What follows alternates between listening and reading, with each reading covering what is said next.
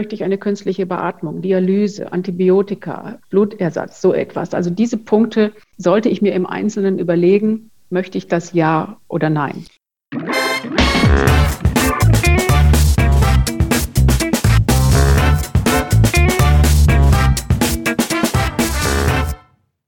Ich begrüße euch super herzlich zum Her Money Talk, dem Geld- und Karriere-Podcast für Frauen.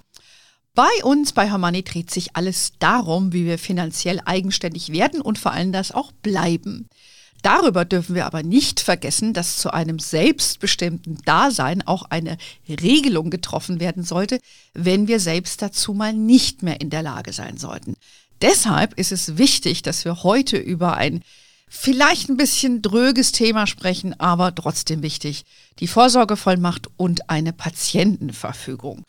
Ähm, das mache ich gemeinsam mit meiner Gesprächspartnerin und unserer Expertin Christiane Warnke. Ihr kennt Christiane schon aus anderen Folgen, wo sie uns sehr kompetent Rede und Antwort gestanden ist. Sie ist Anwältin und spezialisiert auf Familien- und Vertragsrecht. Und ich freue mich, Christiane, dass wir heute zu diesem wichtigen Thema wieder kompakt sprechen dürfen. Erstmal welcome back. Ja, hallo Anne, danke, dass ich wieder mal dabei sein darf. Wir sind ja, wie du sagst, schon ein eingespieltes Team. Es macht mir sehr viel Freude, immer mit dir diese Themen zu besprechen. Und wie du gesagt hast, man kommt dann von einem Thema aufs nächste. Das letzte war das Testament. Jetzt sind wir bei den sogenannten kleinen Testamenten, wie ich es immer nenne, eben Aha. diese Patientenverfügung, Vorsorgevollmacht. Was sollte man tun? Das sind natürlich Situationen, an die denkt man nicht gerne, aber es passiert. Genau. Es geht das, nicht nur ums Sterben, es geht eben um Krankheit, Unfall für diese Momente. Ganz genau. Und das ist nämlich sehr, sehr wichtig. Ähm, ich meine, ich bin ja jemand, die da sehr, Entschuldigung, sehr akribisch unterwegs ist und äh, deshalb bin ich auch so ein, ich sag mal, so ein Fan davon, dass man sich solche Sachen anguckt und nicht wegduckt. Weil das wird ja sehr gerne gemacht und immer nur aufgeschoben. Aber wie heißt es so schön, unverhofft kommt oft. Und wie du eben schon sagst, das kann ein Unfall sein, eine schwere Erkrankung, Krebs oder andere Sachen. Und dann kommt man doch mal schnell in eine Situation, wo man nicht mehr so wie gewohnt selber entscheiden kann über seinen Alltag. Und dafür muss man einfach im Vorfeld vorsorgen. Und so schwierig ist es auch nicht. Aber man sollte mal kurz drüber nachgedacht haben. Weil das Schlimmste, was dir, glaube ich, dann passieren kann, ist, dass der Staat übernimmt. Das wollen wir ja nicht. Ähm, lass uns doch mal über eine Patientenverfügung sprechen. Was genau ist das? Was kann so ein Ding? Also eine Patientenverfügung dient dazu, dem Arzt, dem Pflegepersonal quasi eine Anweisung zu geben, eine Handlungsanweisung, welche Behandlung wünsche ich mir, welche Untersuchungen möchte ich haben, wenn ich selbst nicht mehr in der Lage bin, das zu äußern. Wie gesagt, schwere Erkrankung, Unfall. Es gibt so verschiedene Situationen, wo das eingreift. Man sagt eigentlich, das ist so die, diese Verfügung für die letzten Meter. Ja, also wenn ich weiß, ja, es hört sich schlimm an, ja. wenn ich weiß, ich die Krankheit, die ich habe, ich, es ist nicht mehr heilbar. Wie gesagt, es ist ein, ein Unfall passiert. Wie möchte ich dann den letzten Lebensweg verbringen? Also wenn man jetzt mal sagt, man hat einen Unfall gehabt zum Beispiel und man fällt jetzt ins Koma oder man kommt ins Krankenhaus und ist, ist nicht handlungsfähig, dann ist das, genau. ist das relevant oder? Richtig. Ähm, genau. Um jetzt mal so ein Beispiel zu bringen. Okay, ja, genau. hatte ich gerade auch wieder hier im Umfeld einen ganzen junger Mann, dem das widerfahren ist und der war 23 Jahre alt und es ist einfach furchtbar. Aber leider, leider passiert es. Und äh, da sollte man schon ein bisschen vorsorgen. Also in solch, für solche Fälle braucht man das. Das sollte man schon mal Ganz genau. festhalten. Ja. Und mhm. es ist mittlerweile oft so, dass in den Krankenhäusern vor Operationen auch gefragt wird, gibt es so etwas, dass die Ärzte sich einfach absichern wollen, es kann immer mal etwas schiefgehen. Ja, dass Situationen eintreten, die nicht vorhersehbar waren, gar nicht mal das Ärzte Fehler machen. Wie gesagt, dass einfach etwas eintritt, was nicht zu erwarten war. Und dann möchten die natürlich auf der sicheren Seite sein und wissen, was ist gewünscht dann. Zum Beispiel möchte ich mit Morphinen behandelt werden, Schmerzlinderung oder bei einer tödlichen Erkrankung wie Krebs, wenn feststeht, irgendwann eine Heilung gibt es nicht mehr. Dann geht es ja darum, den Rest des Lebens einfach noch so angenehm wie möglich zu gestalten. Ja, Schmerzlinderung, ein Hospizaufenthalt eventuell, welchen Beistand möchte ich haben. Also all diese Dinge kann ich in der Patientenverfügung regeln. Mhm. Gut, das ist natürlich harter Tobak, äh, sich das im Vorfeld vorzustellen. Ich kann mir auch vorstellen, dass das vielleicht im Vorfeld gedanklich noch eine Sache ist und dann, wenn du das erlebst, nochmal was anderes. Also das habe ich auch schon gehört. Ne? Ich meine, ich glaube, man sagt dann vielleicht, naja, ich will gewisse Dinge nicht oder ich möchte dann, dass Maschinen abgeschaltet werden.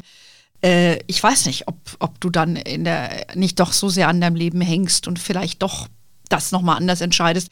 Aber dafür hast du die Patientenverfügung, da muss aber dann jemand das für dich entscheiden. Das stelle ich mir auch sehr schwer vor, die Person, die ja. das machen muss. Das ist richtig, aber die Person entscheidet, muss ja nicht die Entscheidung treffen, sondern ich habe überlegt, wie möchte ich behandelt werden? Was soll mit mir passieren, wenn ich in dem und dem Zustand bin? Und der Bildungsgerichtshof hat auch so einige Leitlinien herausgegeben vor ein paar Jahren, dass er gesagt hat, man muss sich bestimmte Situationen vorstellen. Wenn die vorliegen, dann soll erstmal diese Patientenverfügung greifen.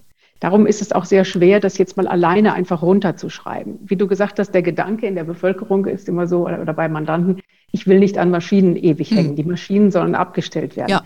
Darum geht es aber gar nicht. Es gibt einfach so bestimmte Situationen, eben Endstadium einer tödlich verlaufenden Krankheit, Krebs zum Beispiel. Dann greift die erst. Unwahl, äh, unabwendbar, unmittelbarer Sterbeprozess. Eben schwere Erkrankung oder Unfall, wo man einfach sagt, der, der Mensch ist nicht mehr zu retten. Oder Gehirnschädigung, diese Sachen wie die Schlaganfall, Gehirnschädigung, mhm. solche Geschichten. Oder ganz schwere Demenz, dass man wirklich gar nicht mehr man selber ist. Okay. Also das sind so die vier großen äh, ja, Punkte, die Situationen, an denen diese Patientenverfügung oder an denen Patientenverfügung greifen. Und dann gibt es auch die verschiedensten Punkte, wieder, was ich sage, lebenserhaltende Maßnahmen ja oder nein, Schmerzstillen, künstliche Beatmung, Wiederbelebung. Also das ist eigentlich ein recht systematisches Vorgehen, was man sich eben als Laie erstmal gar nicht vorstellen kann. Ja? Mhm. denke ich, ich schreibe jetzt mal auf den Zettel, das und das will ich und das nicht. Das wird schwierig, sondern da macht es Sinn, eben über unseren Podcast einfach mal reinzuhören, wie ja. sieht denn sowas aus und sich so ein bisschen damit zu befassen. Aber da sind wir jetzt schon mitten im Thema. Ne? Ich ja. meine, äh, viele denken vielleicht auch, äh, wenn ich jetzt mal drüber nachdenke, wie setze ich sowas auf? Es gibt ja viele Formulare, wenn ich das einmal eingebe, da kriege ich ja tausend Angebote, auch von verschiedenen Organisationen und so weiter. Ist es sinnvoll, da einfach was runterzuladen? Ähm, sollte man sich zwingend beraten lassen, wie jetzt bei dir oder an anderen Anwältinnen? Was ist da deine Empfehlung, wie man da vorgehen sollte? Also ich sage mal, zwingend beraten nicht. Man sollte sich aber mit dem Thema auseinandersetzen. Es gibt sehr gute Broschüren, ob das über die Verbraucherzentralen sind, auch auf der Seite der Bundesnotarkammer, wo man diese Sachen registrieren lassen kann, findet man gute Informationen. Der Beck Verlag, das ist jetzt keine Schleichwerbung, ich verdiene leider nichts dran, gibt sehr, sehr gute, sehr günstige Ratgeber heraus. Die kosten so um sechs Euro. Ah ja. Genau mhm. zu den Themen Vorsorge, Alter, Krankheit. Da sind wunderbare Muster drin und sehr ausführliche Erklärungen. Das Problem bei den Formularen, die ich entweder aus diesen Büchern mir ausschneiden kann oder im Internet runterladen kann, ist einfach, dass ich da sogenannte Ankreuzvarianten habe. Ja, und mhm. ich kann vielleicht nicht alleine entscheiden, was will ich, und noch schlimmer sind diese Ankreuzvarianten. Das kann man sich vorstellen, wenn das ältere alleinstehende Personen vorlegen. Mhm. Ja, dann weiß man nicht, ähm, gibt es da irgendwelche gutmeinenden Menschen, die schon mal die Kreuzchen gesetzt haben? Ah. Und wer hat die Unterschrift gemacht? Also das ist das Problem bei der Anerkennung von Patientenverfügung und auch bei den Vorsorgevollmachten, wo wir später noch zukommen. Mm, okay. Aber wie gesagt, grundsätzlich kann einfach jeder das alleine erstellen. Es muss nicht durch einen Anwalt oder einen mm. Notar gemacht werden. Okay, aber es wäre schon empfehlenswert, dass man, okay, man, kann, man sollte sich auf jeden Fall vorinformieren. Bisschen vorbereiten, genau. Und ähm, was siehst du bei dir in deinem Alltag? Wer kommt dann in der Tat zu dir und lässt sich beraten? Also es gibt viel ältere Paare, die mhm. kommen, die sagen, wir wollen jetzt mal alles regeln und da geht es in erster Linie oft um ein Testament. Oder bei den Jüngeren, die sagen dann, ich möchte jetzt einen Ehevertrag machen. Und wir bieten dann quasi dieses Gesamtpaket an, dass wir sagen, also wenn ihr schon das macht, dann bekommt ihr das quasi noch obendrauf als Zusatzleistung, okay. einfach um das Thema anzusprechen. Ja, das macht ja auch Sinn. Ähm, vielleicht, wann sollte man das abschließen? Äh, welches Alter? Also, das ist gerade schon gesagt, situativ, Paare kommen zu dir. Äh, was empfiehlst du denn jetzt aber jetzt mal, äh, wann, wann sollte man so eine Patientenverfügung für sich denn überhaupt erstellen? Ja, grundsätzlich eigentlich mit Volljährigkeit. Hm. Ja. Dass, ich, dass ich entscheide, vielleicht gemeinsam mit den Eltern, was stelle ich mir vor, was soll mit mir passieren. Hm. Ich gehe jetzt erstmal von einem Unfall, von einer Krankheit aus und hm. noch gar nicht mal ja. lebensbedrohliche Erkrankung. Also eigentlich mit du 18, gerade sagtest, der 23-Jährige, ne, der ja, auch gebraucht hätte. Motorrad gefahren, das, ja. äh, dieses Ding halt, ne, das kommt ja vor, mhm. genau. Ähm, also eigentlich schon relativ früh, einfach weil auch Eltern dann nicht mehr über dich bestimmen können, weil du bist ja dann erwachsen. Genau. Das haben wir mit meinen Genau. Kindern auch gemacht. Und dann eben, wenn man heiratet oder älter ist oder wie auch immer, dann bietet sich auf jeden Fall an. Ne? Wir haben ja schon gesagt, was da so geregelt sein soll, also so medizinische Maßnahmen, was man sich vorstellt, was man nicht will, wann die berühmte Maschine abgedreht werden soll. Also das sind dann so Sachen, die dann auch so gepromptet werden, denke ich mal, durch so einen Fragebogen oder dann von dir. Äh, aber der wichtigen Punkt, den du machtest, äh, und da habe ich in meinem Umfeld auch schon Diskussionen erlebt, ist das Thema, wen setze ich ein, wem vertraue ich und ähm, ja, was ist mit Missbrauch? Ja, also Das das, jetzt- macht ja. mir auch eine, ein bisschen Sorge. Aber Mhm. Das sind zwei Punkte, die jetzt so ein bisschen durcheinander Okay. gehen. Bei einer Patientenverfügung setze ich niemanden ein. Dafür ist die Vorsorgevollmacht. Ah, okay. Also die Patientenverfügung ist wirklich etwas, was ich, sage ich mal, selber schreiben kann, ohne dass ich erstmal eine andere Person benenne. Diese zweite Person, die ich bevollmächtige, meinen Willen durchzusetzen, die wird in dieser Vorsorgevollmacht dann bestimmt. Und das ist in der Regel der Partner, ob Ehepartner oder einfach Lebenspartner, Eltern, Geschwister, also eine Person, der ich wirklich vertraue. Ah, Das ist ganz wichtig. Und Gut. die dann auch, wie du eben sagtest, meinen Willen durchsetzt, ja, die nicht selber entscheiden muss. Ich glaube, das ist eine Hilfestellung, wenn man sich das mal vergegenwärtigt. Ich muss nicht für dich entscheiden, wenn du die Patientenverfügung aufgesetzt hast, sondern ich entscheide oder ich führe deinen Willen aus. Das erleichtert das Ganze so ein bisschen. vom, vom Mindset her. Aber das ist ja Genau. auch ein wichtiger Punkt. Also in der Patientenverfügung regelst du persönlich, was mit dir passieren soll, wenn du nicht Genau. mehr kannst. Und wer das dann für dich durchsetzt, ist auf dem, an- im wahrsten Sinne des Wortes auf einem anderen Stück Papier. Ja, das Ja. heißt, die Vorsorgevollmacht, gehen wir gerne mal durch.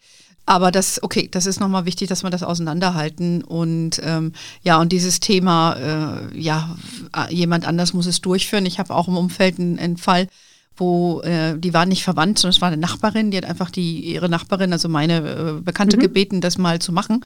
Und dann ist der Fall eingetreten, die Frau wurde dann dement und dann musste sie sich mehrere Jahre kümmern, inklusive einem Umbau. Dann gab es da Ärger mit dem Sohn, da musste die akribisch irgendwie alles aufführen. Also es war ein Riesenaufwand. Äh, sie hat gesagt, hätte sie das alles vorher gewusst, hätte sie der älteren Dame den Gefallen gar nicht getan. Weil das ist gar ich. nicht so ganz ohne, ja, Genau. was du, Dann was ist du da machen musst. Dann ist sie wahrscheinlich auch durchs Gericht als Betreuerin bestellt worden. Das ist dann nochmal die stärkere Form. Möglicherweise, sie hätte es ja zurückweisen können. Und das, ja, es ist mir auch schon so gegangen. Dann hängt man wirklich drin. Ja. Also das ist sehr, sehr mühsam, besonders wenn Immobilieneigentum da ist und diese Verwaltung alles. Also Richtig. das soll man nicht unterschätzen. Die musste Und dann noch einen Umbau machen. Ablegen. Ja, die Gott. ja klar, weil die Frau wollte, dann musste irgendwie so gepflegt werden, wie auch immer. Also das war ziemlich aufwendig. Also das muss man natürlich auch wissen, ne? wenn man, wenn Ja. man sowas äh, akzeptiert oder dann eben dann nicht. Also gut, ich glaube, das war jetzt schon mal wichtig. Vielleicht nochmal, wir haben schon ein bisschen gesprochen, Formulare aus dem Internet, äh, ja, sollte man vielleicht machen, aber nicht, nicht zwingend, weil es nicht alles äh, abdeckt. Würdest du zu einer nota- notariellen Beglaubigung raten, um eben vorzubeugen, Muss es irgendwo nicht? Okay. Muss nicht zwangsläufig. Also die Notare sagen immer, bei uns ist es sicher und die Vollmacht oder Patientenverfügung wird erst auf Anforderung rausgegeben. Aber der Notar kann ja auch nicht prüfen, wegen der Frage des Missbrauchs. Ja, dann sagt entweder die Person, die die Vollmacht erteilt hat, oder Vollmachtnehmer, also die andere Person, die handeln darf, geht her und sagt, ich brauche die Mhm. jetzt. Dann kann der Notar sich auch nicht erstmal überzeugen, ist der Geisteszustand jetzt wirklich noch gesund alles. Schwierig. Was man auf jeden Fall, aber es geht wieder in die äh, Vorsorgevollmacht dann machen sollte, ist nicht die notarielle Beglaubigung, aber eine Unterschriftsbeglaubigung für 10 Euro, wenn ich über Immobilien verfügen muss. Das Äh. ist was anderes, was kleineres, günstigeres. Okay, okay. Ähm, und du hattest eben schon angerissen, äh, das hinterlege ich am besten bei diesem, ähm, bei der Bundesnotarkammer, oder? Dieses äh, Genau, das ist das Vorsorgeregister. sogenannte zentrale Vorsorgeregister der Bundesnotarkammer. Wir melden die Vollmachten, die wir machen, dort automatisch immer an. Dann gibt es so ein Checkkärtchen, Mhm. dass man ins Portemonnaie stecken kann. Dann kommt der Name der Person drauf, die ich bevollmächtigt habe, Kontaktdaten. Das ist relativ günstig, kommt darauf an, wie ich zahle, in welcher Form, ob Lastschrift, Online-Überweisung und ob ich mich online anmelde oder das Ganze per Post mache. Also die Kosten liegen zwischen 13 und, und 19 Euro ungefähr. Und wenn ich zwei Personen benenne oder drei, dann kommt nochmal pro weitere Person 2,50 Euro oder 3 Euro dazu. Also ist alles noch im ja, Rahmen. Das, das ist noch im Rahmen. Also Kosten nicht. Ähm, wenn man sich schon die Gedanken gemacht hat, dann ist die Kosten das kleinste Pro- Problem. Ich, ich denke, ich weiß die Antwort, aber ich frage trotzdem. Äh, ich habe schon öfter gehört, dass diese Patientenverfügungen dann oft nicht haltbar sind. Liegt das an dieser mangelnden Vorsorgevollmacht oder was ist da das Problem? Nein, das ist der sogenannte Bestimmtheitsgrundsatz, den der BGH äh, benannt hat. Also, dass man wirklich konkret sagen muss, was möchte ich? Eben einmal diese vier Situationen sich vorstellen, wann die Patientenverfügung gelten soll und dann eben konkret, was wünsche ich dann? Also es reicht eben nicht einfach zu sagen, ich will in Würde sterben, ich möchte keine Maschinen äh, haben oder die Maschinen sollen abgestellt werden, sondern ich sollte mir im besten Fall überlegen, möchte ich lebenserhaltende Maßnahmen, ja oder nein? Möchte ich Schmerzsymptombehandlung? Wenn ja, wie? Wie gesagt, auch Morphine zum Beispiel oder nicht? Möchte ich eine künstliche Ernährung? Oder möchte ich nur die, die Flüssigkeitszufuhr, weil mhm. ich habe gehört schon von Ärzten, also Hungergefühl ist wohl nicht mehr da, es geht einfach um, um die Flüssigkeit. Möchte ich eine Wiederbelebung? Möchte ich eine künstliche Beatmung, Dialyse, Antibiotika, äh, äh, Blut, Blutersatz, so etwas? Also diese Punkte sollte ich mir im Einzelnen überlegen, möchte ich das ja oder nein? Also es geht darum, das, dass es möglichst konkret ist, genau, weil das, wenn, genau. wie du sagst, wenn man sagt, ich möchte in Würde Richtig. sterben, ja, das bedeutet das für dich genau. und das andere ist für mich. Verstehe. Also deshalb sind oftmals diese Patientenverfügungen quasi nicht aussagekräftig genug. Richtig. Genau. Okay, verstehe. Ähm, also da muss man konkret bleiben. Das geht natürlich, wenn man sich beraten lässt oder eben sich dann schlau macht mit diesem Informiert. Büch, mhm. mit dem Büchlein und so weiter. Ähm, jetzt haben wir schon ein paar Mal über die Vorsorgevollmacht gesprochen. Ähm, bei uns auf der Webseite bei Hermanni schreiben wir in den Lebensphasen auch immer darüber und sagen aber, das gibt es eigentlich nur so im, im Doppelpack äh, mit der Patientenverfügung. Erklär uns das doch nochmal bitte genau, was der Unterschied ist und was das eigentlich soll. Gerne. Also die Vorsorgevollmacht brauche ich quasi als erwachsene Person, damit jemand für mich handeln kann, wenn ich es nicht mehr kann. Eltern können für ihre minderjährigen Kinder entscheiden. Das mhm. geht, das ist gesetzlich verankert. Aber sobald ich 18 Jahre alt geworden bin und volljährig bin, gibt es diese automatische Vollmacht nicht mehr. Das heißt, ich muss jemanden schriftlich bestimmen, der für mich entscheiden kann, wenn ich es nicht mehr kann. Und auch Ehepaare müssen das. Es ist immer wieder dann das Wort, aber ich bin ja verheiratet und mein Mann, meine Frau. Nein, der Gesetzgeber sagt ausdrücklich schriftlich bevollmächtigen. Oh, das ist ja, das, Entschuldigung, das ist ja krass. Das heißt, ich bin verheiratet. Ich höre ja auch viele von meinen Freundeskreis, die ja auch älter sind, äh, die teilweise Ü60 sind äh, oder Ende 50 und die jetzt heiraten, um mhm. eben in der Lage zu sein, füreinander zu sorgen. Das heißt, das stimmt dann gar nicht, dass die müssen trotzdem noch eine Vorsorgevollmacht machen? Richtig. Ja. Sollten sie. Again, what ja, es hat, einen, es hat einen guten Grund, weil der Arzt kann nicht überprüfen, in welchem Status die Ehe ist. Stimmt. Ja. Mhm. Und okay. heißt es, stellen Sie ab. das soll vermieden werden. Also das heißt, du musst trotzdem noch so eine Vorsorgevollmacht machen, genau. ähm, dass dein Mann oder deine Frau, je nachdem, äh, ja. sagen kann, was dann im Krankheitsfalle mit dir passiert. Ah, wichtig ja, zu also wissen. Also, genau, also in der Vorsorgevollmacht sage ich eigentlich, es gibt zwei Bereiche. Das sind einmal die, dieser persönliche Bereich und einmal der finanzielle Bereich. Und der persönliche Bereich ist eben auch Krankenbehandlung etc oder im Alter, wenn, wenn Pflegefall da ist, Heimeinweisung, also diese ganzen Sachen. Und wie gesagt, das andere finanzielle, da bestimme ich quasi dann auch im Rahmen der persönlichen Angelegenheiten, dass diese Person, die bevollmächtigte Person, auch die Patientenverfügung durchsetzen soll. Okay. Und auch bei Unstimmigkeiten, was du am Anfang sagtest, das kann natürlich passieren. Ich weiß nicht, was ist, wenn ich schwer krank bin, ob ich nicht dann ganz anders darüber denke als zu dem Zeitpunkt, als ich diese Patientenverfügung gemacht habe. Und dann ist es eben gut, will ich eine Vertrauensperson zu haben, die weiß, wie ich ticke, mhm. sage ich mal. Ja, und dann mit dem Arzt, mit den behandelnden Ärzten, mit dem Pflegepersonal einfach abstimmen kann, was mit mir passieren soll und das durchsetzen kann. Mhm, krass. Ähm, diese, diese Vorsorgevollmacht, hat es ja auch schon angedeutet, gilt ja auch für das fürs Vermögen, oder? Ja. Ja. Ähm, also ich war jetzt eigentlich der Meinung, wenn ich jetzt, sag mal, wir sind verheiratet, wir haben ein Konto und der eine gibt dem anderen Zugriff aufs Konto, langt doch eigentlich, wenn, wenn der andere nicht mehr kann, oder? Ja, schon. Das ist wichtig. Das sollte man auch parallel auf jeden Fall machen. Mhm. Aber es gibt einfach noch viele andere. Es gibt Steuerangelegenheiten, Erklärungen gegenüber Finanzamt zum Beispiel, eben ähm, Abschluss, Auflösung, Heimverträge, Mietvertrag. All diese Dinge gehören ja auch in den Bereich Vermögen. Also da ist es mit der Bankvollmacht nicht getan, das ist ein Unterpunkt. Okay. Aber das ist nicht alles. Okay, verstehe. Aber wir wollen jetzt einfach mal auf diese Vorsorgevollmacht in Kombination mit der Patientenverfügung mhm. kommen, weil sonst kann niemand das ausführen. äh, verstanden. So, das heißt, dann regelt man das über diese Vorsorgevollmacht. Dann stellt sich auch wieder die Frage, wer soll das dann machen? Ne? Also das muss man sich dann auch wieder gut überlegen. Ne? Ja. Also in der Regel bei Paaren, ob jetzt verheiratet oder nicht, bevollmächtigt man sich gegenseitig und wenn erwachsene Kinder da sind, gerne auch eine Stufenfolge, weil die Person, die ich benannt habe, muss ja erreichbar sein. Ja, und da wir heute alle sehr mobil sind, auch beruflich viel unterwegs, also die klassische Situation ist es, so haben wir es jetzt auch endlich mal geschafft, mein Mann und ich, uns gegenseitig zu bevollmächtigen. Und wenn eben der andere aus welchen Gründen auch immer einfach nicht greifbar ist, dann unser Sohn. Mhm, okay, ich hatte das jetzt auch schon erlebt, dass äh, eine Person, die ich, die wir da äh, benannt hatten, selber extrem schwer krank wurde, äh, obwohl die sehr jung war. Sind wir wieder bei dem Thema. Und ja. äh, dann steht die dann schon in der, in der Vorsorgevollmacht drin. Ja, dann haben wir auch mehrere Personen dann benannt. Ich denke, das, das macht dann irgendwie Sinn, weil you never know, weil der Person genau was passiert und du dachte, du hast genau. geregelt genau. und dann stehst du dann da, ne? Aber genau. ähm, nicht, dass dann irgendwie ein Missbrauch einsetzt. Ich, ich finde das schon, ähm, und das habe ich auch erlebt in Gesprächen, es gibt Leute, die wollen das nicht, eben weil sie sich fürchten, was manche einer dann vielleicht macht. Ja. Es ist ein ganz heikler Punkt. Da gebe ich dir recht. Und das ist auch noch nicht hundertprozentig auszuschließen. Das ist einfach so. Stell dir vor, besonders bei Demenz, das erlebe ich immer wieder. Wann ist der Zeitpunkt zu sagen, jetzt greift es? Jetzt entmündige ich zum Beispiel meinen Elternteil, ja, wenn man merkt, da hm. stimmt irgendwie was nicht mehr. Mein Vater, meine Mutter kann eigentlich nicht mehr allein entscheiden. Ich muss das jetzt mal in die Hand nehmen. Wie kläre ich das? Ganz, ganz schwierig, weil ein dementer Mensch wird in der Regel nicht einsehen, dass er dement ist und nicht mehr entscheiden kann.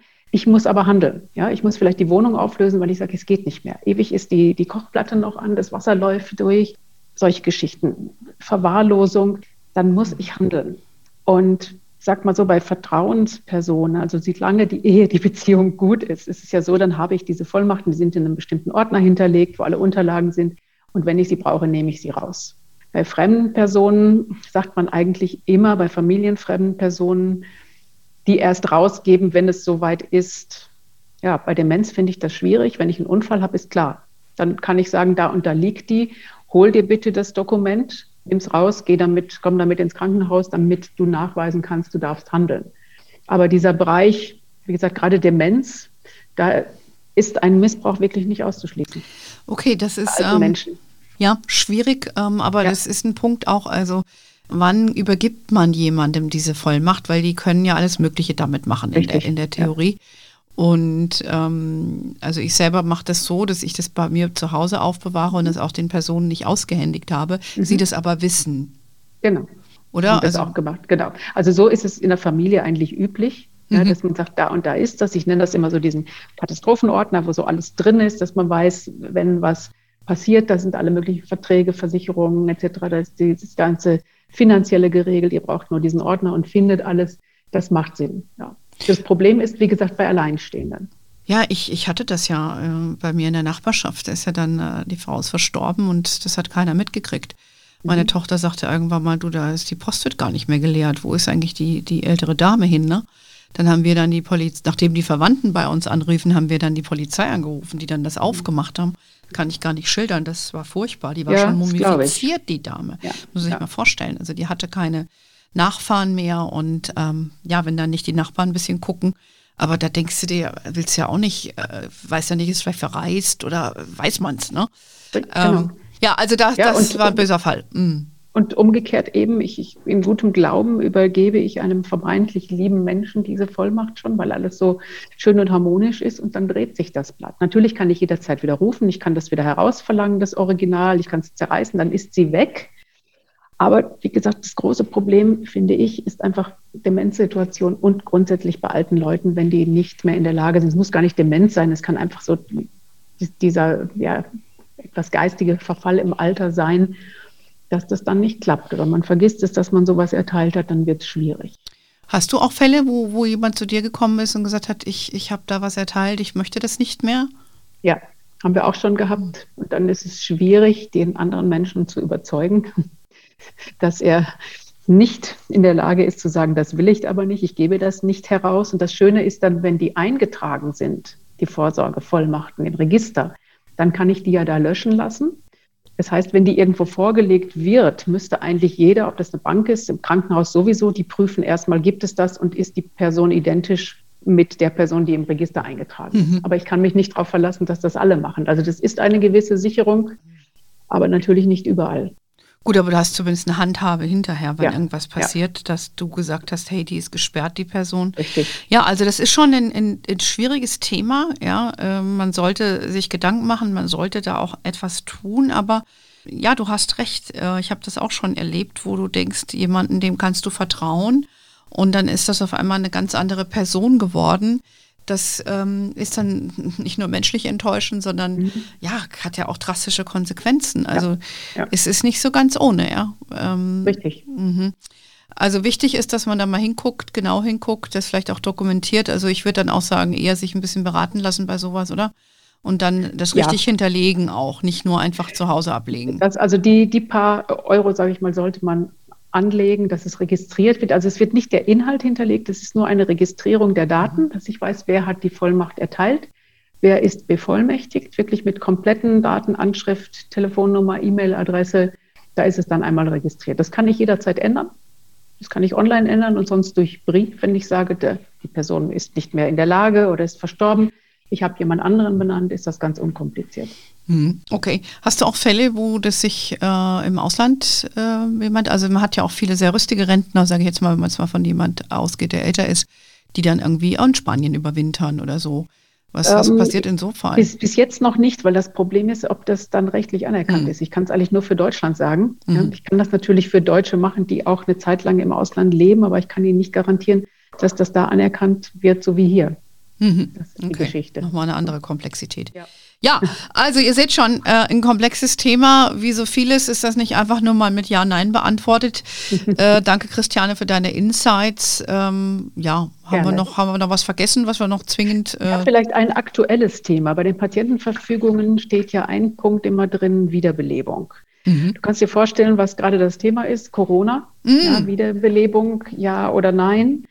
Bei Corona ist Wiederbelebung ein Heilmittel. Wenn ich in einer Patientenverfügung stehen habe, ich möchte keine Wiederbelebung, dann ist das eine Situation, die oder eine Behandlung, die dazu dienen soll, das Leben oder Leiden, wie man es nimmt, zu verlängern. Bei Corona ist die künstliche Beatmung eben ein Heilmittel, um wieder gesund zu werden. Also das ist der Unterschied und das ist von ärztlicher Seite mittlerweile ganz klar so definiert. Da gibt es sehr viele Statements von den Ärztekammern auch. Also wenn in einer Patientenverfügung steht, keine Wiederbelebung, jemand hat aber Corona, ist das nicht dasselbe. Also in der Patientenverfügung ist das ein anderer Punkt. Da geht es wirklich nur darum, äh, Wiederbeleben um des Wiederbelebens willen und dann quasi, ich sag mal, drei Wochen später sterben. Ja, oder als Heilmittel bei der Erkrankung. Mhm. Und ein wichtiger Punkt noch, ich habe viele Mandanten, Mandantinnen erstaunlicherweise, die, eine, die einen Organspendeausweis haben. Oh. Ja, und da muss man sich dann auch entscheiden, geht die Organspende vor oder die Patientenverfügung. Hä? Weil ja, wenn ich Organspender bin, dann muss ich äh, eine gewisse Zeit am Leben erhalten werden, damit die Organe entnommen werden Ach können. so. Da muss ich mich dann entscheiden, was will ich. Will ich weiter leiden und dann meine Organe spenden? Das ist ja dann der Klartext, oder? Äh, ja, vielleicht gar nicht leiden, aber wenn ich, dann ist wieder die Geschichte, ja, so schnell wie möglich beenden, keine weiteren Maßnahmen mehr, das eben ja, das Leiden zu verkürzen. Oder sage ich doch noch eine gewisse Zeit medikamentöse Behandlung, dass eben die Organentnahme erfolgen kann. Okay, äh, Wahnsinn. Also was, an was man da alles denken muss, oder? Das, ähm, Ja, es, es gibt immer wieder Verästelungen, das ist das Spannende. Ja, also ich, ich finde nur einfach ähm, alleine das Gespräch, was wir hier schon äh, führen und ich habe mich mit der Thematik für mich privat ja auch schon damit auseinandergesetzt, habe ich nochmal jede Menge gelernt. Also alle äh, Hörerinnen da, die heute das dem gelauscht haben, also wenn ihr das macht, ich würde jetzt persönlich sagen, äh, lasst euch da lieber ein bisschen beraten, macht euch selber schlau, lest euch ein und, und sucht euch eine Beratung und vielleicht auch gerne bei dir, Christiane. Ähm, aber äh, das, äh, glaube ich, ist, also für, ich fühle mich mit sowas wohler. Ja, weil es sind ja auch mal rechtliche Veränderungen. Du kannst ja auch nicht immer alles selber wissen. Ne? Richtig, Ähm. und es ist, ist, wie du siehst, es geht einfach in so viele Themenbereiche rein. Ja, und darum bieten wir es gerade auch jungen Paaren einfach schon an. Es gibt sehr viele Eheverträge, viele junge Leute klären ihre Finanzen rechtzeitig, was natürlich sehr sinnvoll ist, und dann bekommen sie das quasi Ja, mit. mit auf den dazu. Weg. Ja. Genau. In diesem Sinne, wir machen uns jetzt wieder auf unseren Weg. Vielen Dank für deine Insights und deinen Input, äh, Danke dir. Äh, wer da noch ein bisschen nachlesen will, wir haben auch ein bisschen Info bei uns auf der äh, Homepage auf hermoney.de. Bei dir findet man sicherlich auch was, Christiane. Mhm, genau. Und äh, ansonsten unser Newsletter hält euch eh auf dem Laufenden. Ja, wir sind auf Facebook, LinkedIn, Instagram. We are wherever you are. In diesem Sinne, have a wonderful day. Until next time und ciao. Tschüss.